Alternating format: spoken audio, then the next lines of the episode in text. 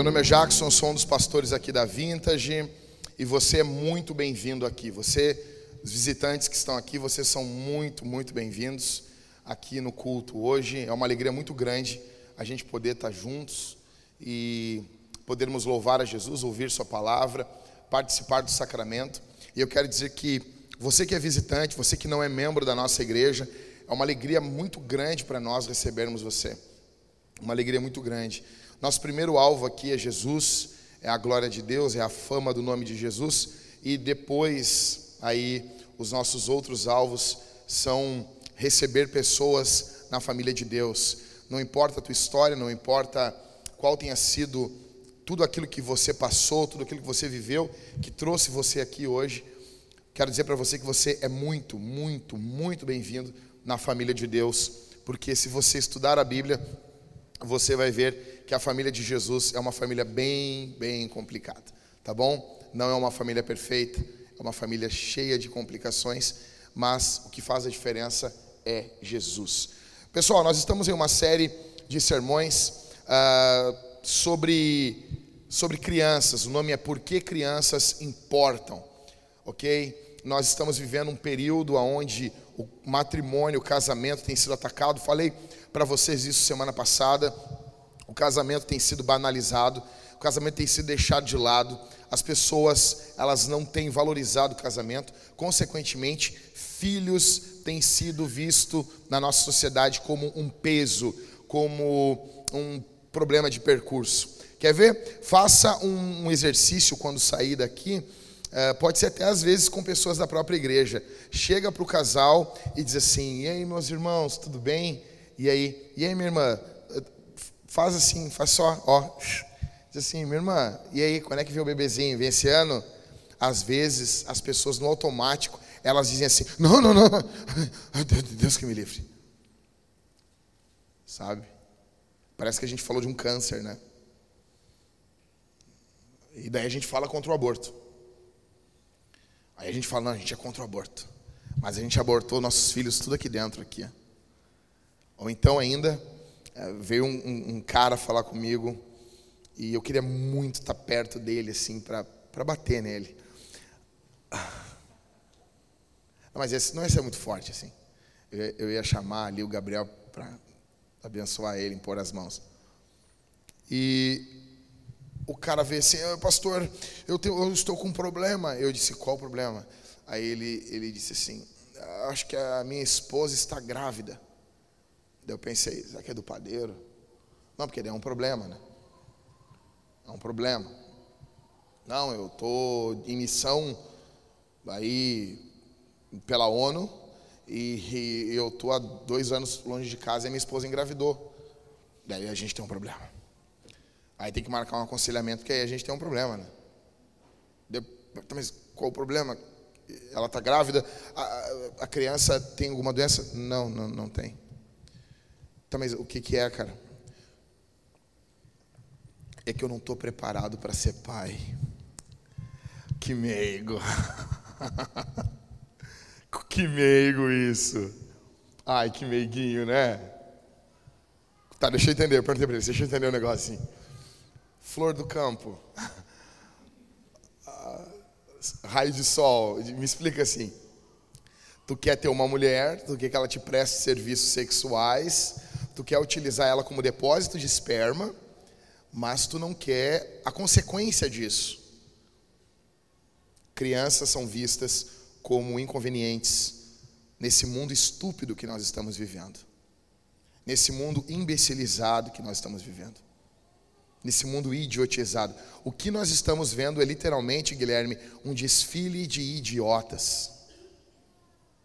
Um desfile de idiotas o tempo todo. Eles estão por aí. Eles querem as mulheres. E até determinado ano, né? Depois que ela vai ficando mais velha, eles trocam como troca de carro. Porque é assim. Então a mulher ela é vista como um inconveniente quando ela vai envelhecendo. Então eles querem mulheres em idade fértil, mas que não procriem. É engraçado o mundo que a gente vive, né? Não, mas é, eu, eu, usei método contraceptivo. Daí, ou sorvete de baunilha. Olha, eu disse assim, não existe nenhum método contraceptivo 100% eficaz, nenhum. O mundo que Deus criou é um mundo extremamente fértil. E isso Deus chamou de bênção. E nossa, nossa geração chama de problema. Tem mulher, cara, que a mulher, o, o casal, né? A mulher cheira a cueca do marido, ela engravida. Pum. É um risco. Tem uma forma de você não ter filhos. Não case. A Bíblia liga casamento, filhos e sexo. São três assuntos que estão unidos. E a nossa geração acha que agora, por causa, depois dos anos 60, com, os, com, com a pílula anticoncepcional, que não faz mal nenhum para o organismo da mulher, né? Uma boa, assim, olha. Alguém quer saber o que nós pensamos sobre pílulas anticoncepcionais? Olha lá nossa série em Cântico dos Cânticos. E vai ver estudos. Né? A mulher pode ter trombose, uma parada cardíaca. Cara, número, mas inúmeros casos de problema que a mulher pode ter. A mulher está gritando para Deus e para o universo. Eu prefiro arriscar ter tudo isso do que ter o quê? Por quê? Porque filho é inconveniente. Filho, filho, o filho vai estragar os meus sonhos. Qual o teu sonho? Não, aí tu pensa assim, a pessoa, sabe o que, que é, Levi? Sabe o que, que me incomoda, Thales? Sabe o que, que me irrita, Ricardo? É que quando alguém diz, ah, filho vai me incomodar, eu penso, não, essa aí tem um prêmio Nobel de ciência. Não, ela não, ela está terminando a faculdade de administração na Uniriter. E ela acha que ela é, tipo assim, não, por favor. Por favor. Aí ela termina a facul, a facul dela de administração na Uniriter. Fez em nove anos, sabia mais que os professores, faz aquela a, aquela formatura, bota a música que ninguém nunca coloca nas formaturas do Cidade Negra. Você não sabe como eu caminhei para chegar até aqui. Cara, eu tenho raiva dessa música. Eu odeio essa música. Essa música tinha que ser banida do universo. E aí ela consegue a vaga dela num RH de uma empresa de cobrança. E ela ganha ali seus 2.300 reais e ela se acha uma mulher independente. Sou independente, empoderada. Filho é problema. Não fico ouvindo coisa que o meu marido manda. Não fico seguindo ordem de macho. Não ouve em casa, mas ouve do patrão. Mas filho é inconveniente. Filho é o problema. Porque a nossa sociedade ela perdeu. Daí o que acontece com essa mulher? Ela vai envelhecendo ela não consegue ter filhos. Depois, quando ela quer, quando ela acorda, que nem a jornalista Ana Paula Padrão, ah, agora eu quero ter filho. Não deu mais. Cobriu as guerras do Iraque, cobriu, fez grandes coberturas. Se fosse nos Estados Unidos, talvez ganhasse, ganhasse o prêmio Pulitzer. E, e, e daí? Tá, daí agora não conseguiu ter um filho. Por quê? Porque criança é sempre vista como inconveniente. Isso já revela muito de como nós vemos crianças. Isso já mostra muito o que a gente pensa de criança. Isso já revela muito do nosso coração. Revela muito. E como disse, o, eu estava com, com o Rodrigo no nascimento do, do Cris, né, Rodrigo? Cara, porque aqui os homens da vintage são homens de teta. O que, que é homens de teta? A gente quase. A gente, assim, por pouco a gente não anda a mamar para os filhos. Nós somos, os homens dessa igreja amam suas esposas, seus filhos. Porque na Bíblia, quem gera na Bíblia são os pais, os homens. E José gerou fulano. Ah, não é a mulher? Não, é a mulher fisicamente falando. Só que o, o, a Bíblia usa uma linguagem feminina para o homem e ela puxa o homem para dentro de casa, para o lar. Não que o homem não trabalhe, não é isso ela puxa o homem para a vida diária, ou seja, o homem participa da vida do que ocorre. Na Bíblia, os homens estão extremamente ligados com seus filhos. Então, é nascimento de uma criança, nós estamos felizes. Como é que foi, Guilherme, quando nós descobrimos que a Amanda estava grávida? Como é que foi? Foi uma festa.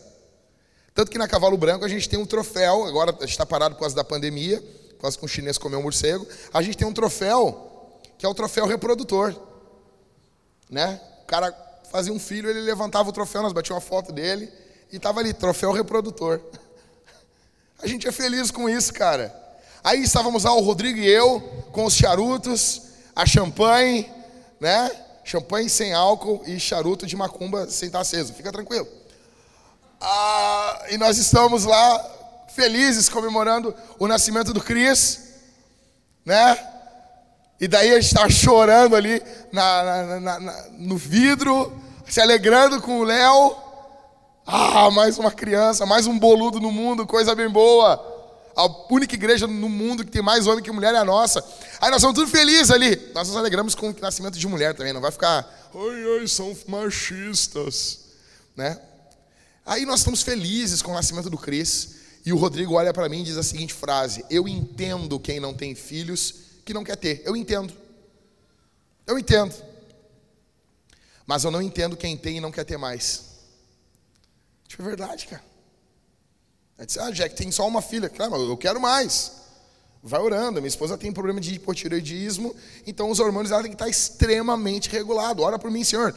Daí, pô, na próxima gravidez já nasce gêmeos. Deus, já resolve algumas coisas. Isso que o Rodrigo falou é, é fato, cara. Eu não consigo entender. Eu não estou falando que você tem que ter mais filhos. Eu estou falando que você tem que querer. Se Deus não der, não deu. E hoje eu quero falar uma coisa com você sobre a questão da disciplina. Porque isso está intimamente ligado por que as pessoas não querem ter filhos. Porque filho envolve disciplina, envolve a gente gastar tempo, envolve correção, correção física. E é uma outra coisa, a nossa sociedade, ela é esquizofrênica. Por quê? Ela quer literalmente o seguinte: tu pega e tu pode matar o bebê dentro do teu ventre. Mas se ele nascer, Flávia, tu não pode dar uma palmada nele. Passou pela vagina, já tem uns direitos, assim, ó, nenhuma palmada. Entendeu? Pode se jogar no super dizendo: Eu quero um salgadinho. E tu não pode fazer nada quando chega em casa. Mas no ventre pode matar. Pode enfiar agulha e arrancar a cabeça. Essa é a nossa sociedade. Então, assim, nessa sociedade evoluída, nós somos os retrógrados. A gente não enfia agulha nas crianças e não arrancamos a cabeça delas. E a gente dá uma palmadinha na bunda depois que nasce. Entendeu? A gente é desse time. Tem dois times na sociedade: os que enfiam agulha, arrancam cabeça, arrancam pedaço, que é assim que um aborto ocorre, ok? É um assassinato com requintes de crueldade, tá bom? E nada justifica isso, não importa o que aconteceu, não importa, uma vida é uma vida. E do outro lado tem os retrógrados, os loucos, os religiosos lunáticos, tá bom? Ai, eles concordam com a Damares, são loucos, né?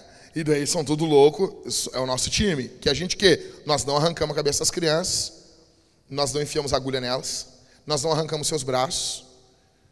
Acreditamos que o ventre da, da mulher é um, deve ser um local seguro para o bebê. E depois que nasce, quando ela começa a mostrar sinais visíveis do pecado original no seu coração, ela vai sendo corrigida. Nós acreditamos nisso. Então, eu não sei vocês, mas quando eu estou corrigindo a minha filha, é, o meu coração quebra, cara. Meu coração quebra. E agora, a minha filha, cara, eu, eu, tenho, eu vontade de chorar quando eu falo isso. Porque a minha filha, ela, ela o, o quando ela diz assim, o entendi dela é tá bom. Quando ela fala tá bom, ela está dizendo, na linguagem, no isabelês, é eu entendi. Eu entendi. Então, assim, ela faz coisas. Às vezes, por exemplo, toda criança passa pela fase de bater no rosto das pessoas. E nós não admitimos isso. Por quê? Porque Jesus mandou não fazer isso. Então, ou seja, porque isso é pecado. E eu quero que a minha filha abandone o pecado. Então eu vou corrigir ela. Então eu levava lá para o quarto dela, eu ia corrigir ela. E daí ela dizia assim: tá bom, tá bom. O coração já doía, sabe? Mas tem que corrigir, velho. Tem que corrigir. Tem que corrigir. E a sociedade que a gente vive hoje vê isso como terror. Terror. São a favor da pílula do dia seguinte, apesar disso ser abortivo, azar. Ainda que a tua, talvez a tua ginecologista diga que não é abortivo, né? É mentira, é abortivo. Porque impede a nidação. Então tem que re ressignificar a vida. Eu não sei vocês, mas o meu coração fica quebrado ao disciplinar minha filha. Olha o que diz, cara. Bom, a, a base para a nossa paternidade, nossa maternidade é Deus. Tá bom? A base para a nossa sexualidade. Quando eu preguei para vocês Cântico dos Cânticos, eu aconselho você a ouvir com a sua família, com a sua esposa. Falei sobre os prazeres sexuais em Cântico dos Cânticos. Ou seja, sexo não é só para procriação. Falei sobre as seis finalidades do sexo na Escritura. Falei sobre prazer sexual. Falamos sobre tudo, orgasmos múltiplos. Falamos sobre tudo. Só que agora a gente está falando sobre paternidade. Então, o nosso modelo para sexualidade não é aquela mulher com cara de, de Tiranossauro Rex lá do programa livre. Nem se é programa livre, não, agora é altas horas. Sou velho, tá? Aquela sexóloga lá da Globo lá. Que mulher bem feia aquela mulher né? Então, assim, é, o nosso modelo não é aquela mulher feiosa lá. Não, não é. Qual é o nosso modelo? Nosso modelo é o que a Bíblia diz. Até porque aquela mulher é fraca perto de Salomão. Salomão fala umas paradas muito mais pesadas, né, meu? Entendeu? Salomão bota para quebrar. Então, da mesma forma que a nossa sexualidade não é fundamentada no que aquela mulher diz, no que a Globo diz, a, a nossa paternidade, a nossa maternidade não é fundamentada no que a cultura diz. A nossa paternidade, a nossa maternidade é fundamentada em Deus. Falei para vocês, a base, a base da nossa série é isso. Efésios 5.1. Para a gente imitar Deus como, como, como filhos amados. Na disciplina, quando a gente disciplina os nossos filhos, nós estamos também imitando a Deus. Olha o que diz Deuteronômio 8,5. Portanto, saibam em seu coração, ou seja, medite nisso. Medita. Medita. Saibam em seu coração que assim como um homem disciplina seu filho, assim o Senhor seu Deus disciplina vocês. Deus é o nosso modelo. OK? Deus é o nosso modelo. O nosso modelo não é a cultura. E deixa eu dizer uma coisa: a nossa doutrina, o que a gente crê, tem muita gente assim que vindo, vindo para a teologia reformada e, e ah, porque a justificação, porque a santificação, às vezes nem sabem o que essas palavras significam, mas ficam falando, falando, falando, falando. Ok, a pergunta não é o que você diz crer, a pergunta é o que você crê de fato, porque aquilo que você crê se manifesta no relacionamento diário com a sua família. Eu vou explicar melhor isso. Ok? Então, olha essas duas palavrinhas: justificação e santificação. Duas palavras para a gente entender que é algo que acontece conosco em relação a Deus, ou em Deus, com Deus, de Deus em relação a nós, e isso tem que ter um eco na nossa casa, tá bom? Então, justificação é um ato, é um ato mediante o qual Deus nos declara justos. Essa, gente, deixa eu dizer uma coisa para vocês. Essa é a grande diferença dos protestantes e dos católicos.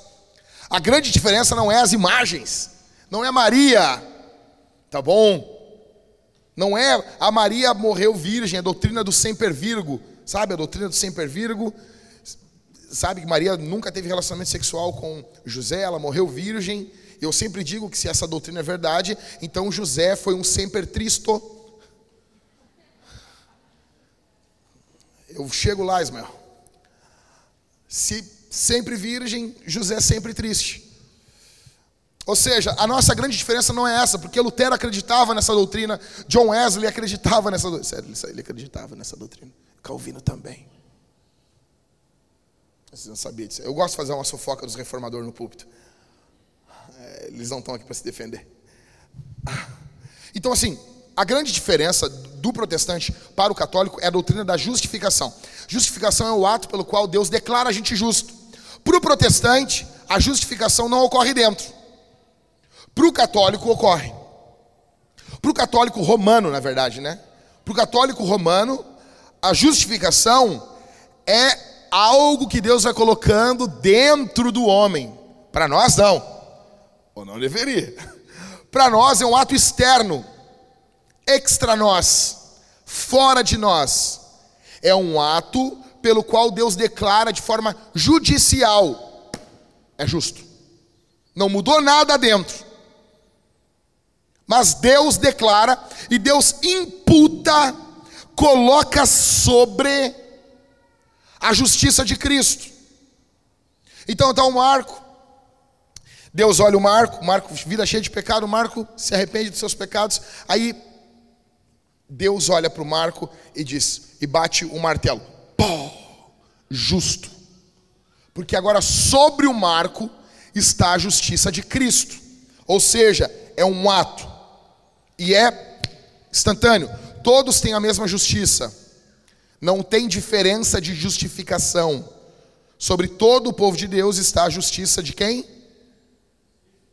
Isso, de Cristo, de Jesus. Tá bom? Santificação, aí é o que começa a partir da justificação. Santificação não é um ato, é um processo. Santificação é um processo no qual os justificados entram, mediante o qual Deus vai nos transformar à semelhança de Jesus. Deus, Pai, ama tanto Jesus, que Ele quer que todos sejam parecidos com Jesus. Jesus é um modelo de santificação, ou seja, Ele é o um modelo. Então Jesus olha a Isabela e diz assim: hum, essa parte está parecida com Jesus, essa outra parte não está. Então Deus vai fazer o quê? Deus vai trabalhar nessa área da vida da Isabela que ela não é parecida com Jesus.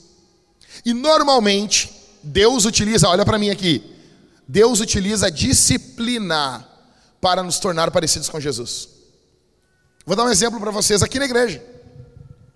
A gente está aqui quando vê um irmão ofende o outro. Você acha que é apenas uma ofensa. Aí chama um, está ofendido, chama um pastor para resolver, um líder de GC, e lá vai a gente e tem o ofensor e o ofendido. O que está ocorrendo ali? Está ocorrendo, para quem olha de, de fora, ah, foi uma discussão, estão se resolvendo. Mas para quem conhece a Bíblia, está havendo algo ali. O nome disso chama-se santificação. Deus está santificando aqueles dois. Um, Deus está trabalhando para que ele aprenda a perdoar ele tem que se tornar mais parecido com Jesus. E o que ofendeu tem que se humilhar, ser humilde, reconhecer o que fez. Ou seja, tem muita arrogância, tem muito orgulho no coração dele ainda, então ele tem que se humilhar, ser humilde, porque Jesus é humilde. Ou seja, no mesmo ato, a suprema sabedoria de Deus está transformando os dois à semelhança de Jesus. Deus usa as coisas ruins que nós passamos para moldar a nossa vida. O nome disso chama-se disciplina. E a disciplina é parte do processo de santificação. Ok, o que, que essas duas palavrinhas aqui lindas têm a ver com a nossa casa? Porque isso aqui é uma doutrina, mas tem que ter uma aplicação prática na vida. Então, como pai, a justificação é o ato, é o fato. A Valentina e o Enzo são teus filhos. O Enzo, o Enzo é teu filho. A Valentina é tua filha. Ah, ela é valente. A Vitória venceu. Nasceu parecendo um mosquito borrachudo, né? Nasceu ali prematuro. Qual é o nome? Vitória. Na minha época, a minha avó dizia, depois que tu crescia, ela dizia: Fulaninho vingou. Esse vingou. Beleza, tá bom. Hoje é vitória, hoje é mais bonito, né? A vitória. A vitória é um anjinho, né? Todo mundo, essa guria é um terror. Ou seja, o Enzo e a Vitória é fato, eles são teus filhos. Isso é justificação. Não muda. A santificação, o que é a santificação? Que Deus faz em ti quando ecoa nos teus filhos, é o fato para onde, é, é o rumo que esse relacionamento vai dar. Ou seja, olha para mim aqui. Sou justo diante de Deus agora por causa de Jesus. Agora Jesus tem um alvo, Deus tem um alvo para mim. O Pai tem um alvo e tem um rumo, um caminho. E ele quer ele tem um alvo, e o alvo é Cristo. Ele quer me tornar parecido com Jesus. Esse relacionamento de Deus comigo, ele vai desembocar em um alvo. Logo, o teu relacionamento com o Enzo e com a Valentina, ele precisa desembocar em algo. Isso chama-se santificação. E na tua casa é disciplina. Tu está dizendo, eu não quero que o meu filho seja igual a essas crianças. Pode isso, tá? Pode fazer isso. Ai, não pode comparar. Não compare. Pode sim. Pode sim. Pode. Faz à vontade isso, meu irmão, na tua casa. Para de ouvir essa gentinha. Ai, não compara. Compara sim. Olha o que está Provérbios, que é um livro para a criação de meninos. Vistes, eu vi um homem tolo, barará. o tempo todo o pai está falando para o filho, está vendo lá o preguiçoso? Ele faz isso não sei o que, não quero que seja igual a ele. Está vendo fulano, barará? o tempo todo está em provérbios isso. Então pode fazer assim, tá bom? Tu vai ver uma criação e dizer, eu não quero que meu filho seja assim. Não quero que meu filho seja desse jeito. Ou seja, a direção que esse relacionamento vai se tomar, tomar. A disciplina, escuta aqui, isso aqui é brutal. Se tu entender isso aqui, tu vai sair diferente daqui. Vai sair leve assim, entendeu? Ah, parece propaganda da Sempre Livre. Tu vai sair feliz. A disciplina, ela é um selo. Eu repeti, isso aqui é demais. Você tinha que estar dado um glória a Deus. A disciplina, ela é um selo de pertencimento a uma família. Como filho, vou dar um exemplo. Nós, como igreja, nós temos uma disciplina na igreja. Quando alguém comete determinados pecados, ela é disciplinada. Como que a gente faz isso? A gente está vendo que a pessoa está fraca, tá? A gente está vendo que a pessoa está complicada, está criando problemas e, e isso vai destruir a vida dela. E nós amamos ela, ela faz parte da igreja, ela é disciplinada.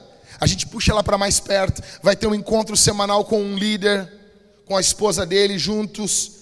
A gente vai estar junto, a gente vai puxar a família para perto. E o que que essa disciplina diz? essa pessoa é membro da nossa igreja.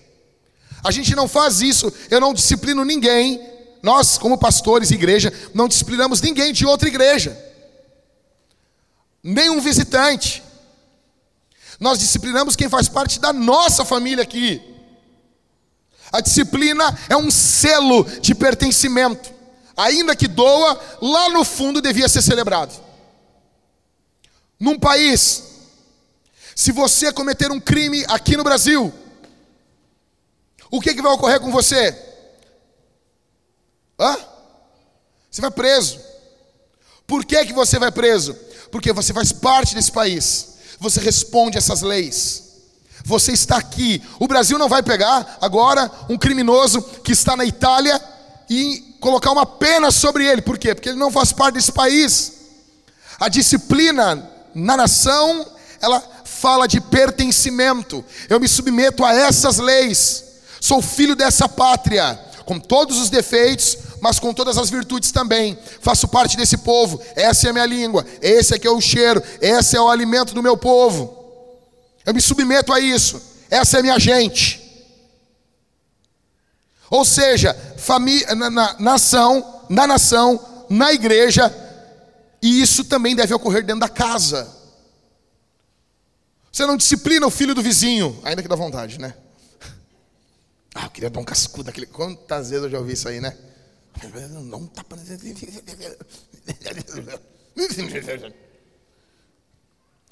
Segura, ó. Pegue tuas pedras de feng shui. Teu CDzinho com som de, de água. Hum, calma. Mas assim, cara, você você não disciplina o filho do vizinho. Por quê? Porque ele não pertence à tua casa. A disciplina é um selo. Deus não disciplina o filho do vizinho e você não disciplina o filho dos outros. Você disciplina o seu filho. Ok? Disciplina é algo que você está dizendo para seu filho: tu, tu, é, tu é meu, tu é meu sangue, tu é da nossa gente, tu faz parte dessa casa. Quatro princípios para a disciplina para a gente entender isso aqui. Primeiro, primeiro,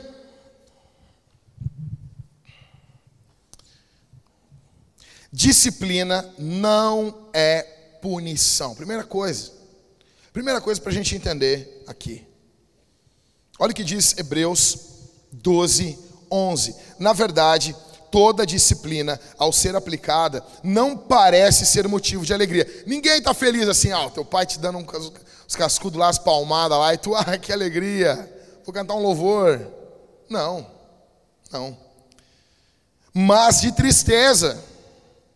Porém, mais tarde, produz fruto pacífico aos que têm sido por ela exercitados, fruto de justiça. Ou seja, qual é o teu alvo quando você disciplina o seu filho? É o fruto. O, o, a tua ideia não é a punição. Olha o que diz Romanos 13, do 3 ao 4. Tem que botar em negrito e sublinhado os versículos aqui depois, tá bom?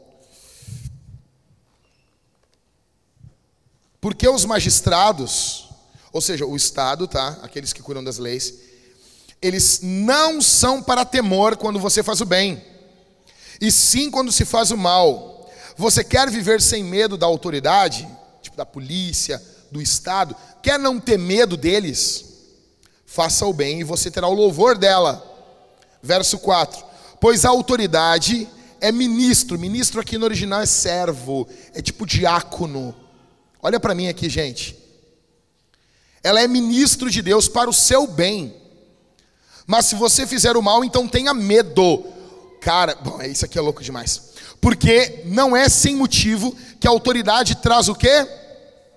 O quê? Espada é um, é um instrumento de quê? De dar tapinha na bundinha do bebê? Não. Espada é um instrumento de execução. Ela traz a espada, pois é o que? Ministro de Deus, vingador, para castigar quem pratica o mal. Então, assim, o foco da disciplina é a correção, não é punir. A, puni, a punição é para você retribuir o que a pessoa fez. Tu fez? Então toma. A disciplina não tem esse alvo. A disciplina, tanto que o símbolo da disciplina é uma vara, não uma espada. Agora, o Estado foi criado por Deus não para corrigir, mas para punir. E a gente inverteu tudo. Já notou que a nossa sociedade inverte tudo que Deus cria? A gente diz assim, mas eles não vão sair recuperados da cadeia. É, gente, é aí que está. Deus, na sua misericórdia, pode usar a prisão para recuperar alguém. Mas o alvo do Estado na Bíblia não é a recuperação, não é a correção. Quem faz isso é a igreja, a igreja, por isso que a igreja tem que entrar nesses lugares. O Estado não tem esse poder, o Estado não consegue recuperar ninguém. Ele não foi criado para isso. E toda vez que ele tenta fazer isso, ele está usurpando uma posição que não é dele e ele faz mal feito. Aí ele não recupera e nem pune. A função do Estado é punir. Romanos está nos mostrando, verso 3 ao 4, nos mostra a função do Estado. A função do Estado é carregar a espada. A pena capital, e não diga você que não tem no Brasil, tá? Tem pena de morte no Brasil. Sabia disso? O Estado pode matar você. Sabe em qual, em qual momento? Alguém sabe? Isso aí. Ou seja, tudo tem limite. E no Brasil é tu não lutar pelo Brasil. que legal, né? Ou seja, o que importa no Brasil não é nem a vida do cidadão. O que importa é o Brasil. Se você sair, não quiser servir em uma guerra, o Pablo vai te buscar. E o Pablo vai, vai, vai fritar você. Tem pena de morte no Brasil, tá bom? Tô, tem pena de morte. Se você não quiser servir a pátria numa guerra, né? Você... Ou seja, cara, a, a ideia de uma pena de morte, quando você aplica uma pena de morte, eu digo o Estado, né? Uma pessoa não pode fazer isso. Quando o Estado está aplicando a pena de morte, o Estado não está dizendo assim, não, nós, vamos, nós queremos a tua recuperação. Você vai recuperar alguém com a pena de morte? Não tem como, né, Diego? Não tem, né? Ou seja, a ideia é o quê? Retribuir. Em alguns estados dos Estados Unidos, em alguns. A pessoa, não, mas só. Não, não, não, cara, tem muito lugar aí no mundo aí que os caras têm pena de morte para traficante. Isso é questionável, né? Complicado se matar um cara porque o cara traficou drogas. Não, não é complicado, não, ele destruiu vidas. É uma discussão. É uma discussão. Então mataram lá o brasileiro, o brasileiro foi executado. Ou seja, não, eles não querem recuperar o cara. Eles mataram. Mas no lar não é assim. A pena capital não visa recuperar o culpado, só que a vara visa. Quando você carrega a vara dentro da sua casa, você você disciplina o seu filho, você está o, o seu alvo não é retribuir o que ele fez. O seu alvo é transformar o coração dele. E Deus vai usar essa vara para moldar o coração dele. Você não é o Estado, você não é um juiz, você não está retribuindo o que o seu filho fez. Primeiro, então, para você entender, primeira coisa, e isso eu, eu vou dizer, eu, eu sou um que tem que lembrar disso o tempo todo. Nós precisamos lembrar disso. Lembrar o quê? Cara, nós não somos juízes, nós não estamos ali para punir os nossos filhos. Você não é o Estado, você é um pai.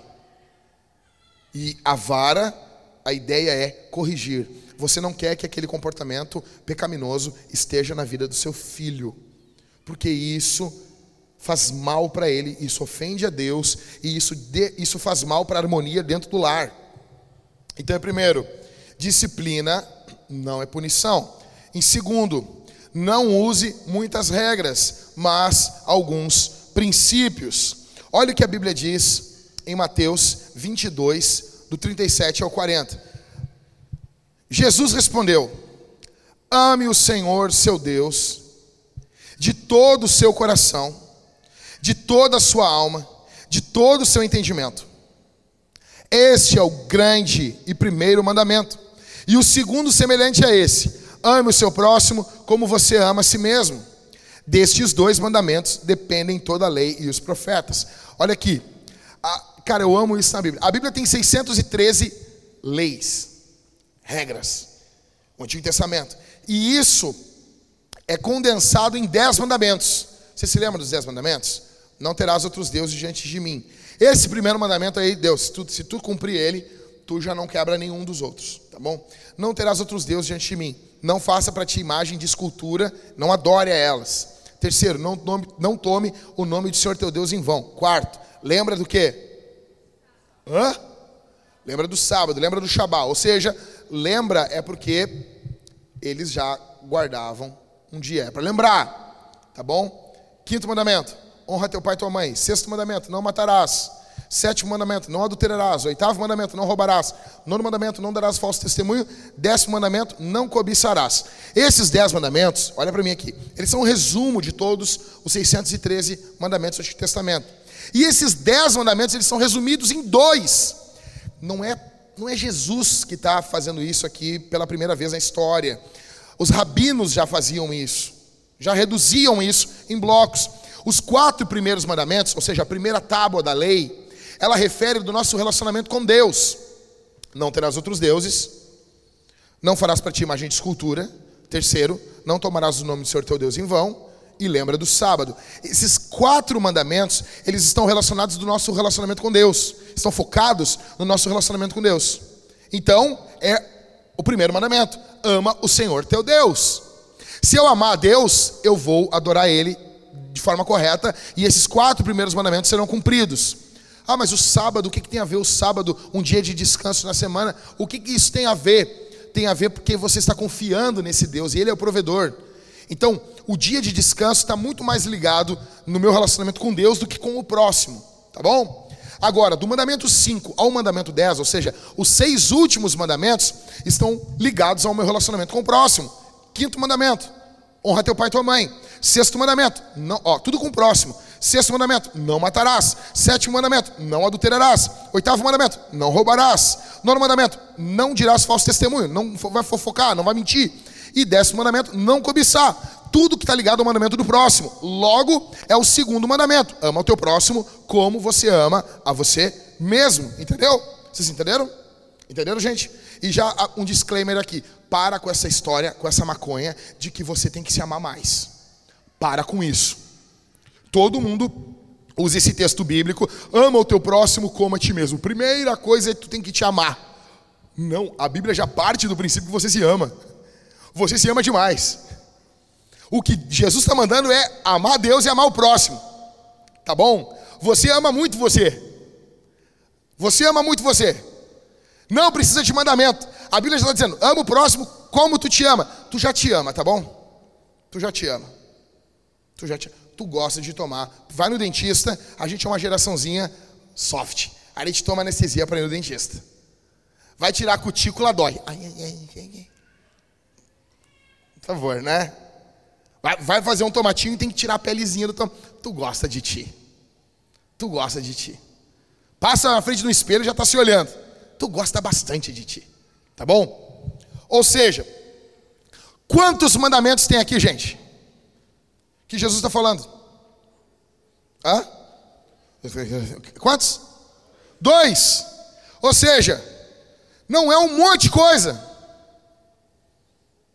Como que você corrige seus filhos? Com poucas regras, mas com alguns princípios.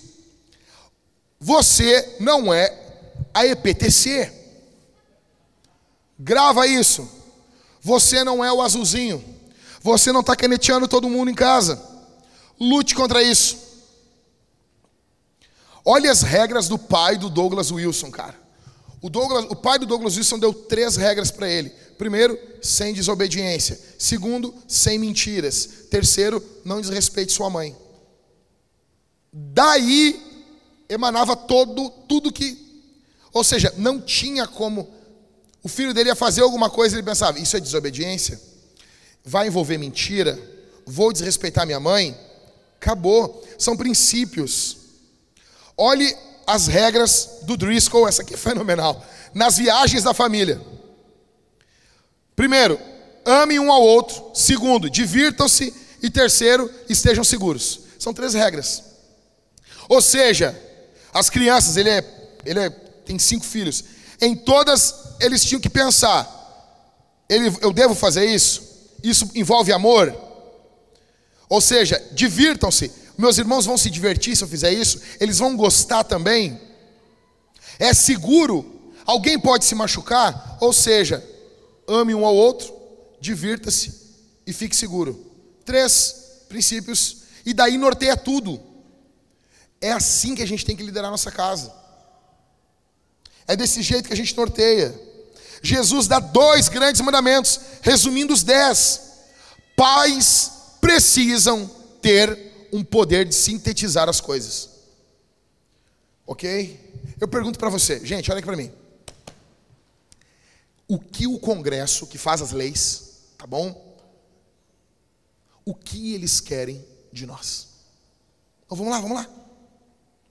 Chega no Congresso e diz assim: Congressistas, o que vocês querem de nós? É, é, o certo era para levantar um congressista assim: resumimos todas as leis em duas. Faça isso, faça aquilo outro. É óbvio que não é o que está na bandeira. Ordem e progresso. A gente está vendo que não está dando certo. O que, que o Congresso quer de nós não tem como resumir, porque é regra, regra, lei, lei. Deixa eu dizer uma coisa: enquanto você está aqui, você está quebrando alguma lei desse Brasil. Algum imposto tu se esqueceu, velho. Tu tem que contratar alguém para ser teu contador. Isso é loucura. Isso é loucura. Num país, tu, tu te perde, é tanto imposto, é tanta coisa, é tanta coisa. Tu tem que contratar alguém, tem que pagar alguém para poder pagar direito para o Estado. Parece que eles fazem para te ferrar mesmo. Tu, tu tá quebrando algum, algum mandamento aqui, velho. Em algum momento tu estava andando, Harrison, tá? Tu estava andando com o teu carro na. Cara, quem nunca passou dos 60 km por hora na Antônio de Carvalho que joga a primeira pedra? Na Cristiano Fischer. O Harrison que andava de roller, né? Era um jovem, andava de roller, descia a Cristiano Fischer na hora do rush, de, na contramão ali, essa aí é só quem ouvia Atlântida dos anos 90, né? Te chamo do Papael. Sou velho, cara. Então, ou seja, cara, se tu descer, se tu descer de bicicleta, Cristiano Fischer, tu passa dos 60 km por hora. Quem não estava andando assim e pisou um pouquinho mais e 65. Passou. O que, que devia acontecer? Tiago, procura um azulzinho. Senhor, eu pequei. Eu peguei. Perdão. Eu respondi minha mulher no celular, ele é braba. Ou seja, algum momento dessa semana tu quebrou uma lei. Tu quebrou uma lei. Por quê? Porque é muita lei. E, e a gente não pode ficar, por exemplo, por exemplo, eu olho a minha filha e eu vejo assim, eu não quero que ela faça tal coisa, mas eu recém falei, eu já vou falar uma outra coisa de uma outra coisa. Ou seja, eu tenho que mirar as minhas batalhas dentro de casa no que é essencial, no que é central, no que é fundamental. São poucos, poucas uh, uh, regras. Você não usa muitas, mas você usa princípios. Apresente poucos princípios, que daí vão emanar as regras do lar. Primeiro princípio, a disciplina não é punição. Segundo, não use muitas regras, mas alguns princípios. Terceiro, fique calmo. Mamãe, mamãe, a Amanda está se alegrando ali. Com certeza tu não surta, né, Amanda? Não. A Thalita, ela tá fazendo uns negócios agora lá em casa, é muito legal, assim. Ela olha, ela olha um caos, uma coisa, uma coisa caótica, ela, e ela olha para mim e diz assim, eu não estou aqui. Eu estou nos lugares altos com o Senhor. Eu estou em paz. Cara, todo mundo que tu tem que reafirmar algo é porque tu não está assim. Sabe aquelas frases de coach? Eu vou vencer, só derrotado faz isso. Só derrotado tem que lembrar, eu sou um vitorioso. Não, tu tá mal. Ou seja, fica calmo. Olha o que diz Gálatas 6, 1. Irmãos, a primeira palavra, irmãos. Se alguém for surpreendido em alguma falta, vocês que são o quê? Espirituais. Você é o quê? Eu sou espiritual. Tá bom? Se você não sabe como que é uma pessoa espiritual, olhe o João, o jeito que o João fala, o jeito que o João se porta. Oi, meus irmãos. O João manda áudio para mim assim, cara, eu dou play, é uma paz. É uma paz. Se, irmãos, olha como Paulo está falando. Paulo escrevendo isso aqui que nem, que nem o João, tá?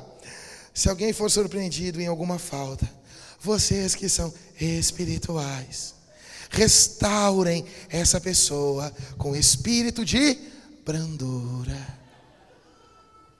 E que cada um tenha cuidado para que não seja também tentado. Ou seja, como que eu falo com o irmão quando ele comete uma falta? Eu não chego com o pé na porta. Eu falo ele de forma branda. Lembre-se, seu filho é seu irmão em Cristo. Não é? Você não acredita, você não está orando pela conversão do seu filho? Você, porque a gente está orando pela conversão do filho e já acreditando que, que ocorreu. É por isso que a gente dá ceia para ele. A gente para de dar ceia para o nosso filho, aqui na Vintage, quando ele começa a demonstrar sinais de que ele não ama Jesus. E daí a gente assim, tu não vai tomar mais a ceia. Tu tem te mostrado como um ímpio. Mas a gente, desde criança, a gente vai pregando, orando, impondo as mãos, falando do Evangelho, vivendo parecido com Jesus dentro de casa, para que o nosso filho ame Jesus. E a gente faz o quê? A gente acredita que o nosso filho é o quê? Crente. Ah, não, meu filho não é crente. Então não ensina mais a oração do Pai Nosso para ele. Porque ele não pode chamar Deus de Pai. Você ensina a oração do Pai Nosso para seu filho? Sim ou não? Ensina, né? Então ele é teu irmão. Logo, esse texto aqui é para o papai e para a mamãe. Se alguém for surpreendido em alguma falta, vocês que são o que? Espirituais, espera que você seja espiritual, restaurem essa pessoa. Ela precisa de restauração com espírito de brandura, e que cada um tenha cuidado para que não seja também tentado. Lembre-se, seu filho é seu irmão em Cristo. Não pode, resumindo, Na disciplina não pode haver emoções transbordantes. Você não disciplina fisicamente o seu filho irritado. Quando você disciplina o seu filho e você está irritado, você pecou contra o Senhor. Você pecou contra Jesus. Você não disciplina ele com fortes paixões, com raiva. Os seus sentimentos não são o foco no momento da disciplina. Porque tem dois extremos. Você chega indignado em casa, chutando, o chefe xingou você, o cliente foi um idiota, você chega lá e o seu filho faz um negocinho e você pau no seu filho. Você bate nele na frente dos outros. Você não deve bater no seu filho na frente das pessoas. Você não deve humilhar o seu filho. Você não bate no rosto do seu filho. Se você seguir fazendo isso aqui na vinda de você é disciplinado. Porque o seu filho é membro da igreja. Você vai corrigir ele com espírito de brandura. E se em algum momento, papai e mamãe, você corrigiu seu filho de forma irritada, porque isso pode ocorrer, porque nós somos pecadores, o que você tem que fazer? Exatamente, pedir perdão. Aí vem o pai e a mãe assim: É, não peço perdão, esse aí fica pelos que eu não dei. É fácil, né? Se tem uma coisa que a minha mãe me ensinou, velho, ela nem era crente na época. Se tem uma coisa que a dona Isabel, de um metro e meio, me ensinou, velho, foi isso. foram duas coisas. Primeiro, tudo que ela pedia para me fazer, ela, ela falava, por favor. Cara, eu não consigo falar, pedir algo para alguém e não colocar a palavra por favor junto. Tem que ter, por favor por gentileza. Não importa. E segundo, mais de uma vez, a minha mãe se excedeu na correção e ela vinha depois chorando e me pedia perdão. Ela nunca perdeu autoridade por causa disso. Ao contrário, ela ganhou. E ela não era crente. Aí eu vejo pais cristãos que nunca pediram perdão para o filho. Cara, quem tu pensa que tu é, velho? Quem você pensa que você é, minha irmã? O alvo é esse: você vai errar. E se você errar, você pede perdão. Aí tem o alvo, o cara está irritado. Aí o cara não corrige o filho. E tem o outro extremo: o dia está lindo, os pássaros estão cantando, está tudo belo. Está tocando uma música do James Horner no fundo. Ah, está tão, tudo tão belo. Você está tomando aquele chimarrão, sabe que você bota assim a água e sobe o cheiro da erva, assim, sabe? Ei, lasqueira. E tu está tomando aquele mate, ouvindo um baitaca, fundo da grota, tá tudo lindo. E daí o Enzo vem e pau, faz uma desgraça. Dá um tapa na cara do irmão. Pum! Aí o que, que você faz? Você não corrige ele, porque você corrige baseado nas suas emoções. Você não corrige baseado no pecado. Você não faz baseado no que ele fez para corrigir ele, para que ele seja restaurado. Você só é um pai e uma mamãe de emoção. Se você está irritado, você desce o cacete. Se você está em paz, você não faz nada. Também é errado. São os dois extremos. Deixa eu dizer uma coisa: o que, que a sua emoção importa no momento da correção? Nada. A questão da disciplina não envolve como você está. Tem algo, tem um sentimento que não pode ter nunca no momento da disciplina, chama-se alegria. Em qualquer disciplina. A disciplina no Estado, na igreja e na família, ela precisa ser emitida com tristeza. Quando Paulo fala aos Filipenses, ele diz que ele corrigia aqueles que eram traidores da cruz de Cristo, ele fazia isso com lágrimas nos olhos. A disciplina em primeiro, ela visa, qual é o, o, alvo dela? Ela visa restaurar a comunhão. Você quer restaurar a comunhão dessa criança, mas para restaurar a comunhão, o que, que tem que ter corrido antes da, do pecado cometido por ela? Vocês estão entendendo a pergunta? Vou, vou, vou explicar o desenho. É, é, é assim: ó. se você está restaurando a comunhão, a, a ideia da disciplina, você está restaurando a comunhão da criança com a família, tá bom? Porque o pecado dela, os nossos pecados, ele afeta um outro. Por isso que Jesus nos ensinou a orar, perdoa os nossos pecados. Tá bom? Então é comunitário. O meu pecado afeta você, o seu pecado afeta a mim. O pecado do membro da família, ele afeta a família. Então, aquele pecado da criança, ele afetou a casa. Ele afeta a comunhão da casa. Tá bom? Então, qual é a ideia do pai? Por que, que Deus nos, nos disciplina? Porque ele nos restaura a comunhão e nos puxa de novo para a família. O pecado da criança, ele afasta ela da família. O pai quer restabelecer e puxar essa criança de volta para casa. Ele quer restaurar a comunhão. Só que o que, que tem que ter tido antes da comunhão ser quebrada? Alguém, alguém, alguém, alguém? Tem que ter. Antes da comunhão ser quebrada, tem que ter uma coisa. Qual é o nome? Comunhão. Você entendeu? Se quando você vai restaurar a comunhão já não tem, já não tinha comunhão antes, a comunhão já estava abalada antes da criança cometer o pecado dela, já estava uma zona. O relacionamento da família está uma porcaria. O papai e a mamãe não estão bem. A criança não está bem. Está tudo ferrado. Como que você vai infligir uma disciplina para restaurar a comunhão se não tinha comunhão antes, pomba? Por isso, se você for colocar uma disciplina, se você for infligir uma disciplina no seu filho e não tinha comunhão antes, você vai só piorar as coisas. Entendeu? É por isso que muitas, muito, muitas, muita gente perde os filhos. Porque não, mas ele fez isso, ele tem que ser disciplinado. Tem, mas o, o, o fator da disciplina é restaurar a comunhão. Mas não tinha comunhão antes, já estava abalado o negócio. Tá, o que, que eu faço então? Então, antes tu resolve a coisa. Tem algo por trás muito maior.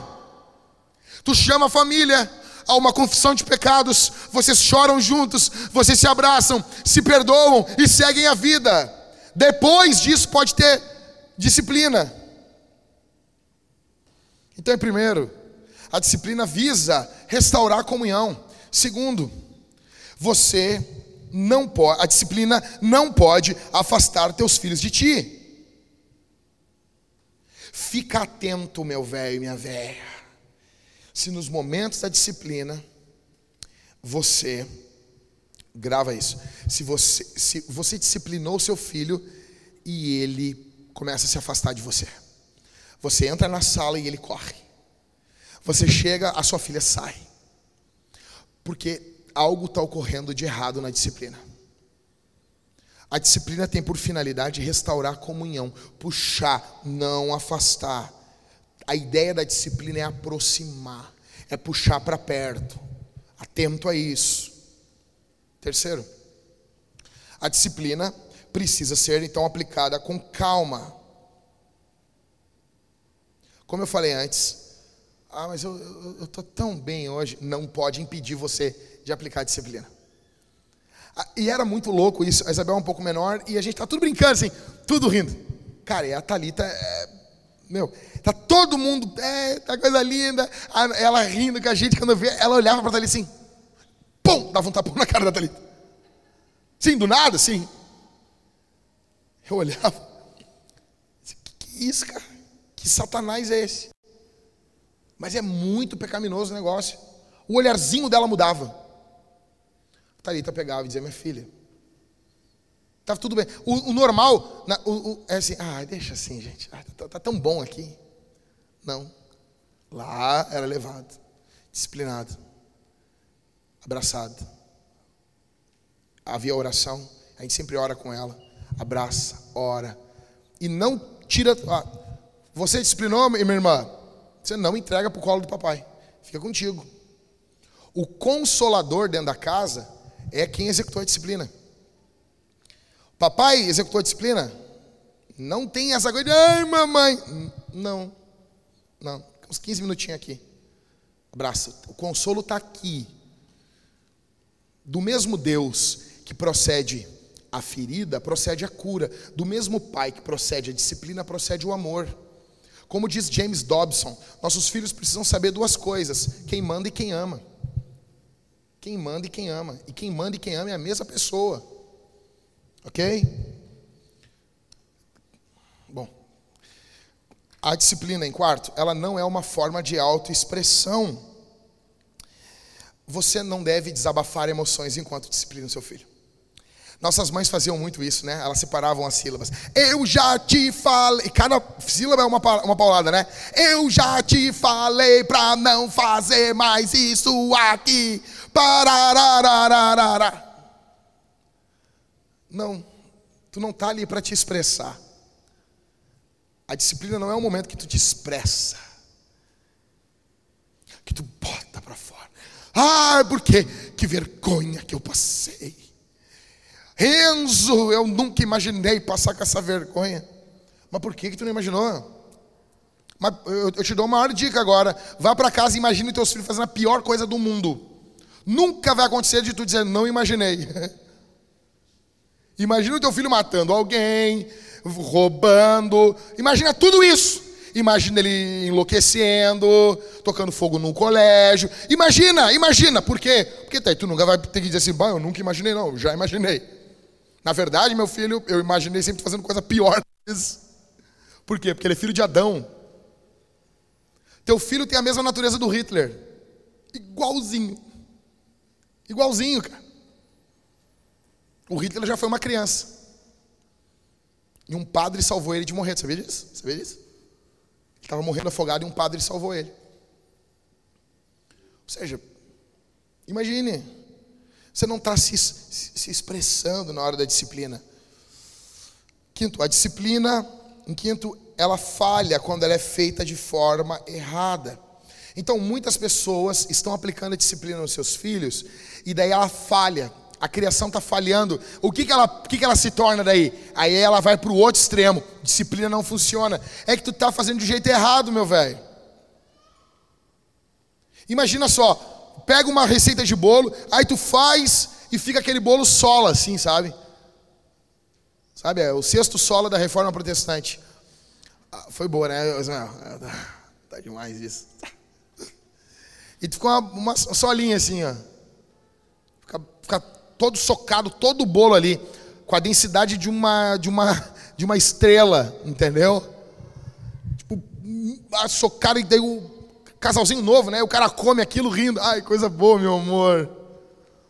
Quinto ano de casado, que horror, né? Que droga. Ou seja, a disciplina falha porque ela foi feita de forma errada. Não é a culpa da disciplina. Não seja estúpido. Não se torne o Marcos Mion. Não é para se tornar o Piangers. Ai, mas o Pianger me emociona. Cara, história triste, fanfic também. Ele, ele, não, ele fala muita coisa legal. Pô, ele, o Piaget é, é, é, legal demais, é demais. Mas é, não é o modelo. Né? Sexto, a disciplina é uma linguagem universal. Como assim? Isso aqui é foco aqui. Quantas vezes eu olho assim e falo assim, não, minha filha não vai entender isso aqui, cara. Ela não vai entender. É, eu vou só pô, Vou só dessa varadinha aqui nela, ela não vai entender. Ela não vai. Cara, o teu filho, ele entende que se ele faz birra, ele ganha o um negócio, como diz o Douglas Wilson. Ele entende que faço isso, ganho isso. Desde pequeno, quer mamar, o que, que ele faz? Chora. E ela entende que chorou, ganhou. Tem uma ligação. A mentezinha primitiva das nossas crianças ligou. Hum, chorei, ganhei, chorei, ganhei. Por que, que você acha que, o, que, que a Valentina, que o Enzo, não vão entender a ligação entre dar um tapa no rosto da vovó e tomar uma palmada? Por que, que você acha que ele não vai entender essa ligação? Bati, levei, bati, levei. Qual é o alvo disso? O alvo é corrigir, é para parar de fazer isso. Ou seja, a disciplina tem uma linguagem universal. Todo mundo entende. Ou seja, Olha só, eu sou caminhando assim, ah, estou caminhando. Aí eu chego na frente da casa do Levi, aí o Levi está casado, com três filhos, e botou uma cerca elétrica. E eu estou assim, estou numa parte mais alta do, do, chão da casa dele, e daí eu estico a mão e eu tomo um, tomo um, um talagaço ali na cerca elétrica. Eu pergunto para você, eu vou colocar minha mão de novo ali? Vou ou não vou? Eu não vou. Por quê? Porque eu fui disciplinado. Eu, pum, eu é uma linguagem universal. Um macaquinho entende. O macaquinho vai pegar um negocinho, ele tira a mão, já não faz mais de novo. Um adulto entende? O adulto entende? Oh, oh, ah, queimou os pelinhos aqui. Ah, uh, uh, que loucura! Uau! Por que, que a criança não vai entender? A criança vai entender. Então, quando as coisas ficam sendo feitas, feitas uma atrás da outra, é porque nossos filhos, velho, eles literalmente, a gente pensa que eles não vão entender o que a Bíblia mostra que eles vão entender. Cara, uma loucura, minha filha está enlouquecendo às vezes na mesa, ela está enlouquecendo, tá assim, uma loucura. Eu pego ela pelos braços e minha filha, para de enlouquecer. O meu alvo como pai é impedir que os loucos tomem o hospício. O meu alvo como pastor é esse. Às vezes a igreja é um grande hospício. É cada um que vem com uma ideia louca. se nós colocarmos um culto, todos de cabeça para baixo, vamos atrair mais pessoas. E daí eu tento fazer com que essas ideias não vão adiante. É o meu foco aqui muitas vezes. Dentro de casa, eu quero só impedir que os loucos tomem o hospício. Eu estou só assim como um diretor de um hospício. E a minha filha está enlouquecendo, jogando comida para cima, fazendo coisa bem louca, sabe? Está louca. E daí a minha esposa só bota a vara em cima da mesa, a presença da vara, a vara está ali. E a Thalita diz assim: a vara está te olhando. Acabou, calma. Ela vira igual a Emanuela na campanha, a Manuela na campanha, velho. Roupa recatada do lar, tranquila, né? Tira a foice e o martelo. Ai, mulheres, barará, barará. Ou seja, o que aconteceu? Ela entendeu. Ela entendeu, é universal. Cara, como diz a Simone Quaresma, teu filho está no 12 andar, numa janela, e está quase caindo, e tu está a 5 metros dele, e tu tem apenas a tua voz para mandar o teu filho descer da janela. Teu filho morre ou vive? Disse, ah, mas a tua filha ainda não está. Não, não está, porque a gente está num processo. Eu quero falar uma vez e ela obedecer. Mas é que teve uma coisa, um, um percalço no meio do caminho, né? Um cara comeu um fruto lá no Éden. Então a natureza dela não quer. Todas as vezes que vocês vê, às vezes a minha esposa está com a minha filha aqui, ela levanta, ela não vai só trocar a fralda da minha filha. Quarto, último. Quarto princípio para disciplina. Disciplina é amor. Ah, tá trocado o texto bíblico. Obrigado, gente. Vocês. Demais. Obrigado, Bianca. Vocês Tá bom? Um beijo no coração de vocês. É Hebreus uh, 12, do 6 ao 8, tá? Vamos lá. Abra uma Bíblia aí e lê comigo aí. Não é, não é Gálatas, isso eu já li para vocês, tá? Hebreus 12, do 6 ao 8. Porque o Senhor corrige quem? Quem Ele ama. E castiga todo filho a quem aceita. É para a disciplina que vocês perseveram. Deus os trata como filhos. E qual é o filho a quem o pai não corrige? 8, verso 8. Mas se estão sem essa correção, da qual todos se tornaram participantes, então vocês são bastardos e não filhos. Provérbios 13, 24. O que retém a vara o que, que ele faz com seu filho? Ele odeia o seu filho. Quem o ama, este o disciplina desde cedo. Eu quero passar isso aqui, por favor, gente. Só não enlouqueçam aí, tá? Ó, Hebreus 12, do 6 ao 8, Provérbios 13 e 24. Sete coisas incômodas sobre esse texto. Tá bom? Primeiro, se há amor, há correção. Deus ama você? Ama ou não ama, gente? Vamos lá, gente. Pô, nós temos que ficar mais pentecostal. Ama ou não ama? Ama. E ele não corrige você? Óbvio. Olha para Jacó e para Esaú. Quem que viveu solto, solto das tranças? Quem que viveu solto na Bíblia? Quem que teve uma vida ferrada, velho? Foi Jacó ou foi Esaú? Quem era o cara com, que, que, ah, ele enrolou, ele comprou o direito de primogenitura Pinó, ele comprou, cara. Ele comprou porque ele valorizava aquilo ali. Jacó é fabuloso. Agora olha a vida de Jacó e olha a vida de Esaú. Esaú viveu solto pelo campo. Jacó teve uma vida ferrada, passou dificuldade. E a Bíblia diz em Romanos que Deus amou Jacó e odiou Esaú.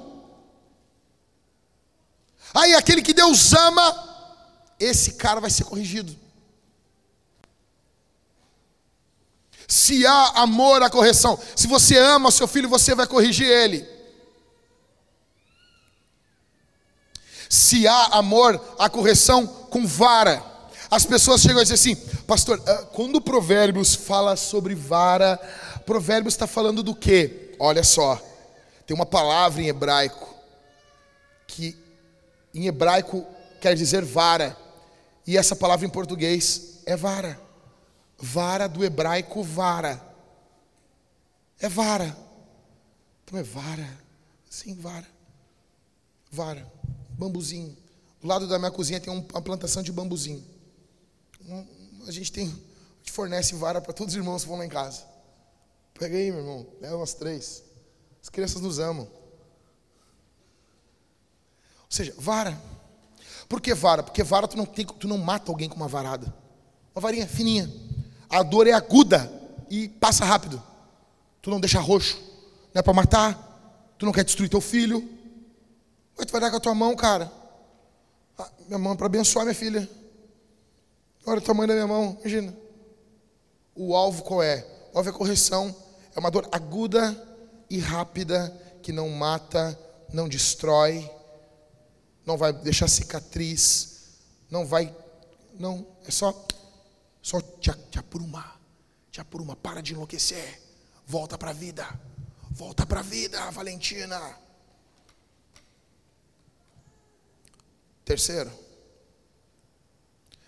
é impossível amar o seu filho sem disciplina física eficaz. Por que eficaz? Porque, cara, meu velho, tem cara que dá aquele tapinha em cima da fralda e paga assim, não, eu sou um pai que corrige o meu filho. Não. Você tem o espancador, o idiota, o cara, cara que é um imbecil, que espanca os filhos. No outro extremo, tem o cara lá que ah, dá um tapinha por cima da, da Pampers. Não, meu.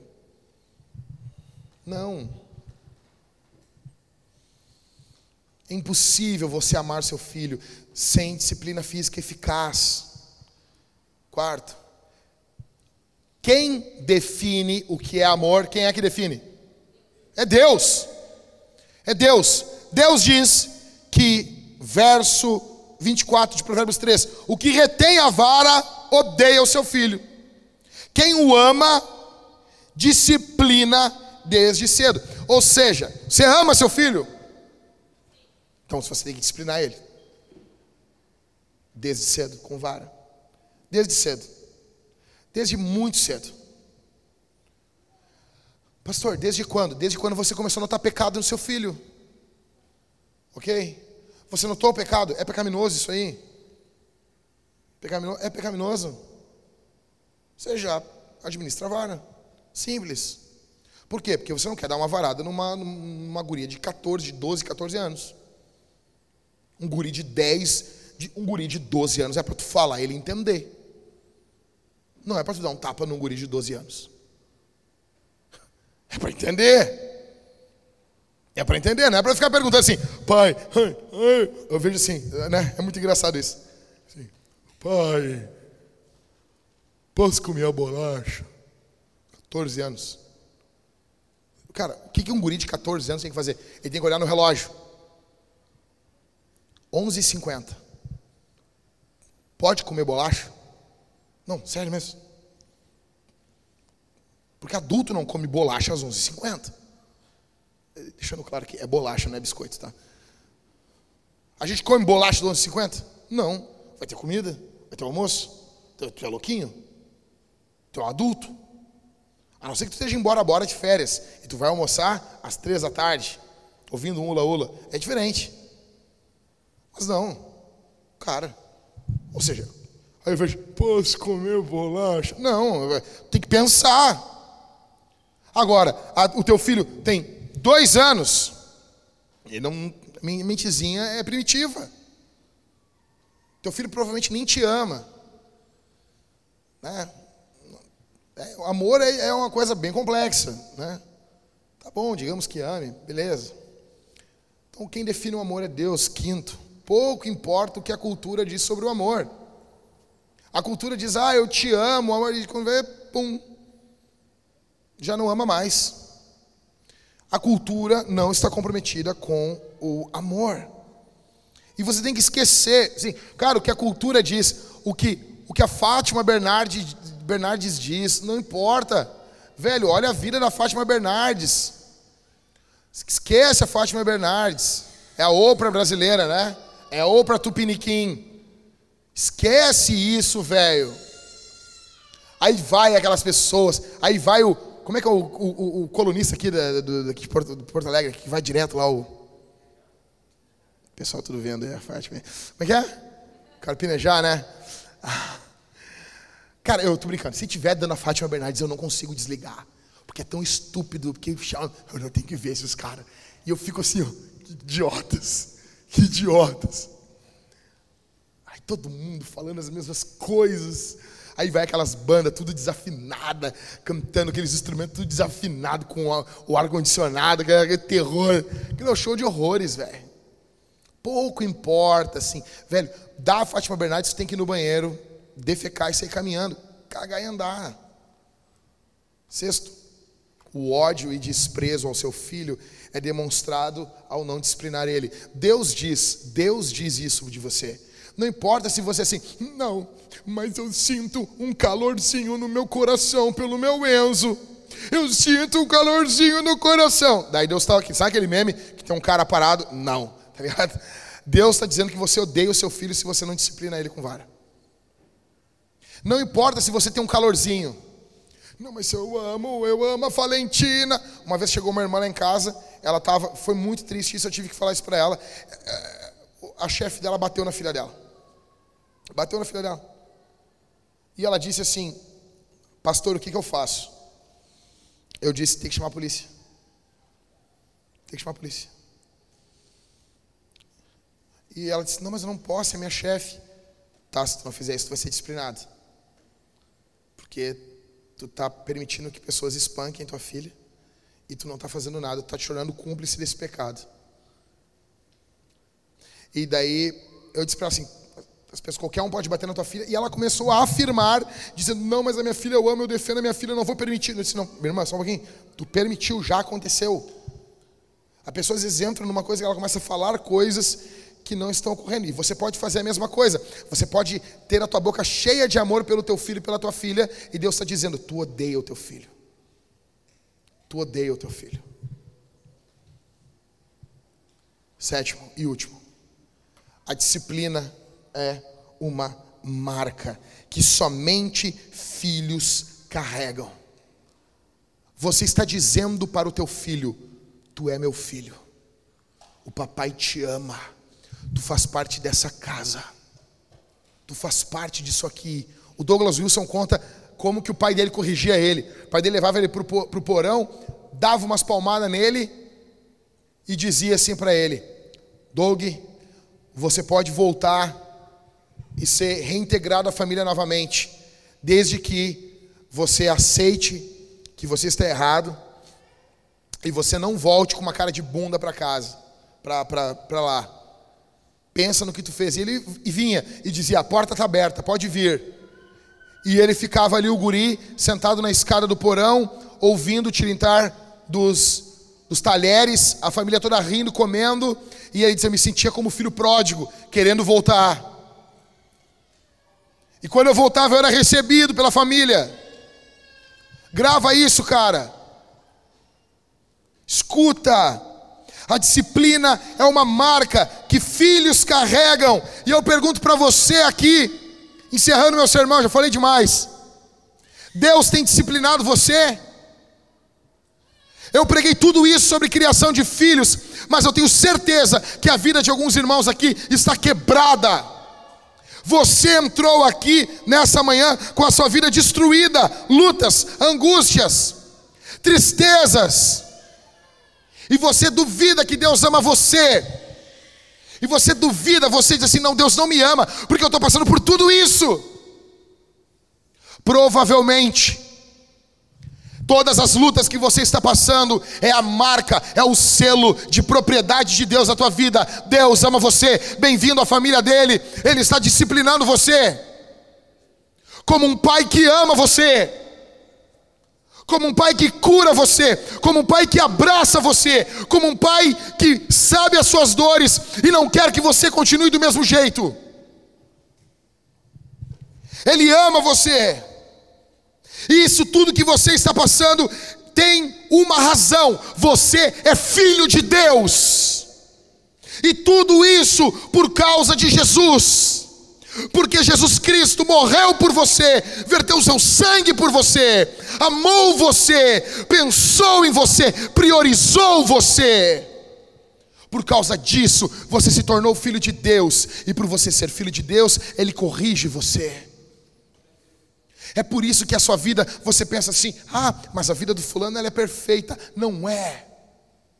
Você pensa assim: ah, mas, ah, mas por que, que eu não tenho um minuto de paz? Por que, que é, é caos, caos, caos, caos, caos, caos, caos, caos? Deus está corrigindo você.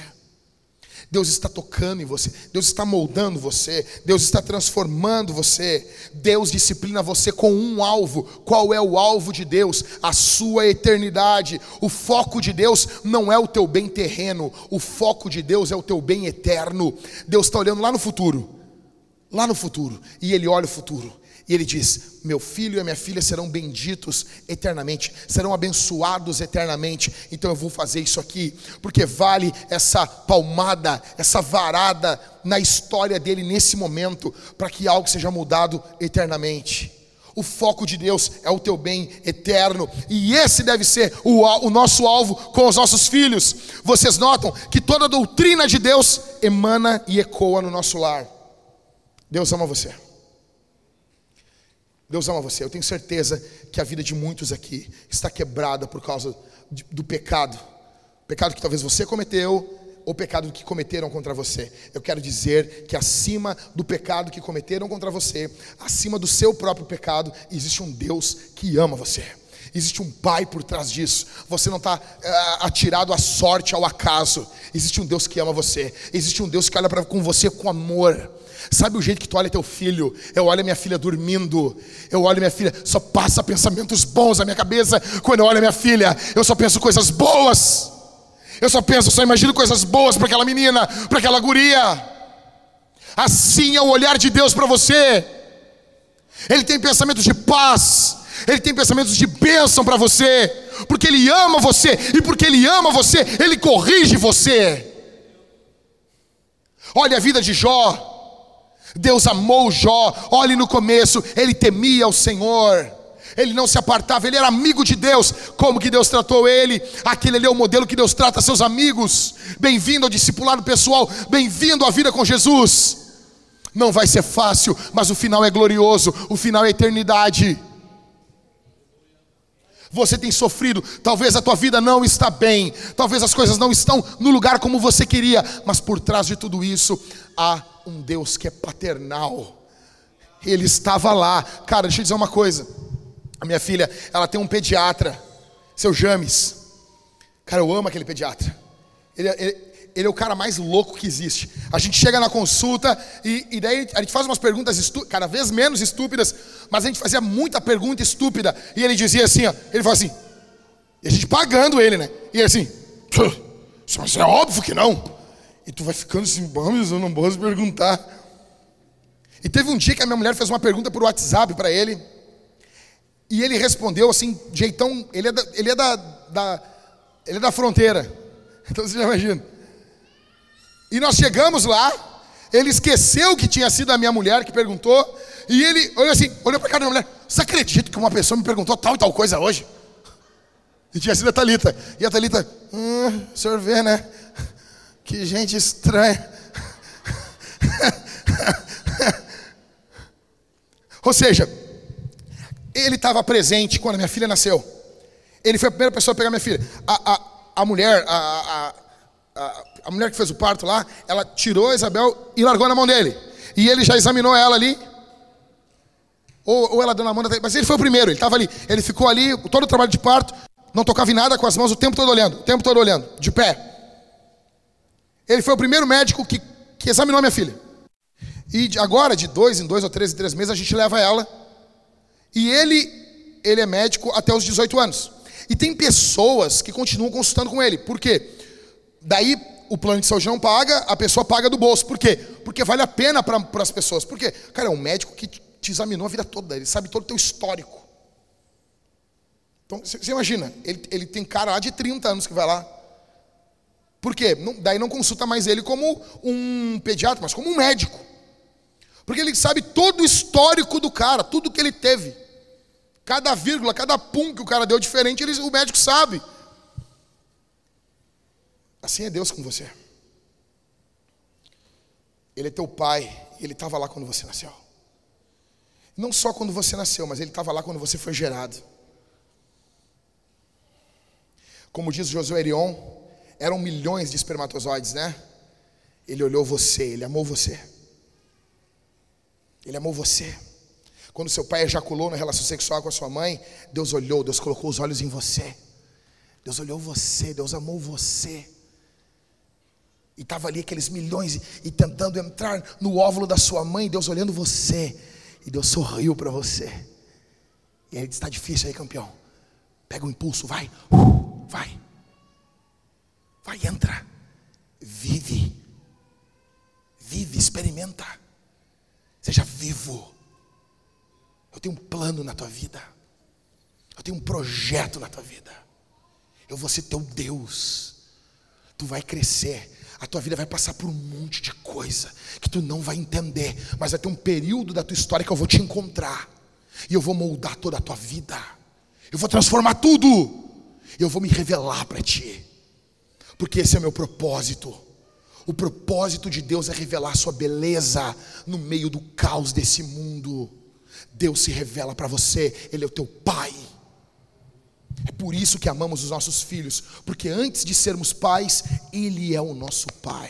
Você não é órfão, coisa nenhuma. Você tem um pai que não foi embora. Talvez o teu pai terreno foi um estúpido, foi embora, abandonou você. O teu Deus não abandona você. O teu Deus não foi embora. Ele está presente. Ele está, ele estava lá quando você nasceu. Ele olhou você, ele sorriu, ele olhou para os lados e disse assim: "Ei, vocês estão vendo, anjos? Nasceu meu eleito. Eu vou eleger. Eu elegi na eternidade, mas vou salvar no tempo. Tem um plano na vida dele. Eu estou muito feliz." Ele está estava quando você nasceu, Ele estava quando você, com você, junto de você, quando você chorou, Ele estava do teu lado quando as coisas não deram certo, Ele estava com você quando você teve medo, Ele estava junto com você o tempo todo, Ele é o teu Deus, Ele é o teu Pai, Ele vai estar do teu lado quando você morrer, os anjos estarão lá, Ele vai estar ajudando você, quando você fechar os olhos aqui, abrir os olhos da eternidade, você vai olhar a cara de Jesus, olhando para você, porque Deus ama você. Deus ama você. Não morra. Não vá embora sem se render a esse amor, sem conhecer a fundo esse amor. É por isso que amamos nossos filhos. É por isso que temos uma minúscula partícula de amor pelos nossos filhos. É por causa disso. Aleluia. Vamos ficar de pé, vamos responder esse sermão? Bendito seja o nome de Jesus. Bendito seja o nome de Jesus. Nós vamos responder esse sermão, olha para mim aqui, não, não dispersa, não dispersa, crente. Nós vamos responder esse sermão de três formas. Primeiro, nós vamos cantar a esse Deus. Quando nós estamos reunidos lá em casa, sempre tem música. Sempre tem. Eu pego meu violão, meu violão já fica na sala, pendurado. Eu pego meu violão, todos os dias tem culto lá em casa, a gente canta, e a gente canta algumas músicas, e a Isabel fica na sala dançando. E eu falo: dança, meu amor, dança, o papai vai tocar.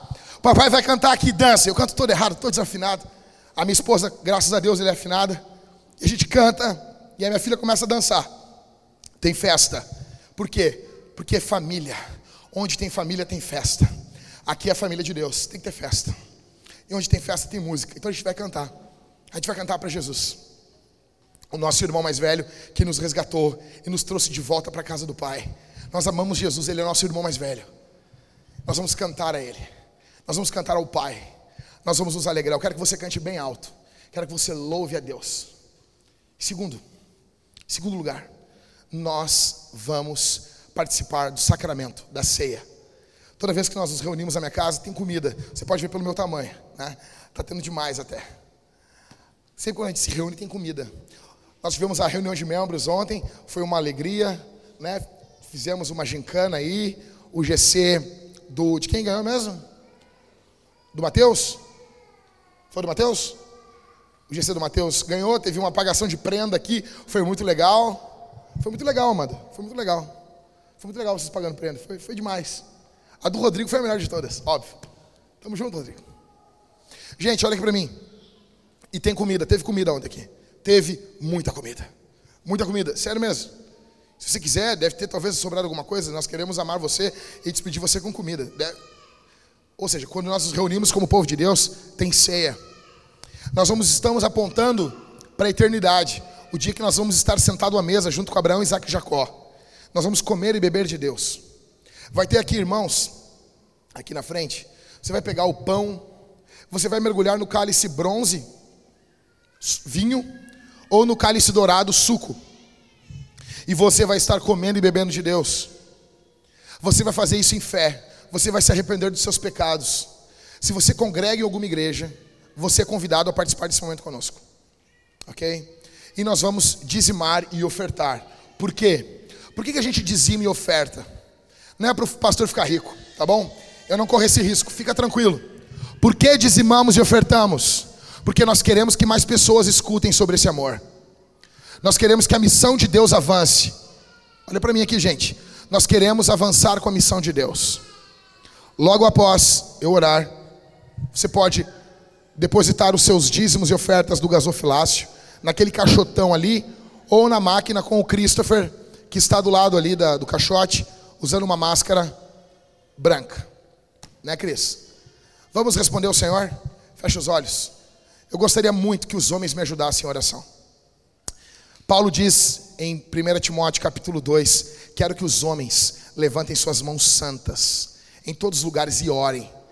Levantem suas mãos sem ira e sem contenda. Homens, me ajuda, levanta tuas mãos. Me ajuda, eu conto com você. Eu conto com você. Começa a orar, abra, abra tua boca. Abra a boquinha, começa a falar com teu pai. Eu conto com você, homem. Levanta a tua voz em oração. Vamos orar. Há uma batalha espiritual aqui muito grande. Há uma batalha grande aqui nessa manhã. Senhor, estamos diante da tua presença. Tu és o nosso Pai. Tu nos ama. Tu és o nosso Deus. Tu nos ama, Senhor. Ó Deus, preguei teu evangelho. Eu creio na tua palavra, eu creio no que o Senhor Deus diz, eu creio no que o Senhor Deus fala. Estende tua mão em nome de Jesus, em nome de Jesus.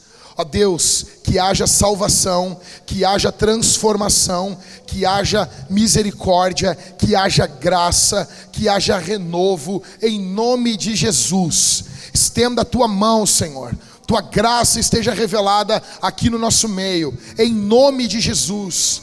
Senhor, salva, transforma, cura, batiza, em nome de Jesus. Em nome de Jesus, aqui está o teu povo, aqui está a tua igreja, aqui estão teus eleitos, em nome de Jesus, em nome de Jesus.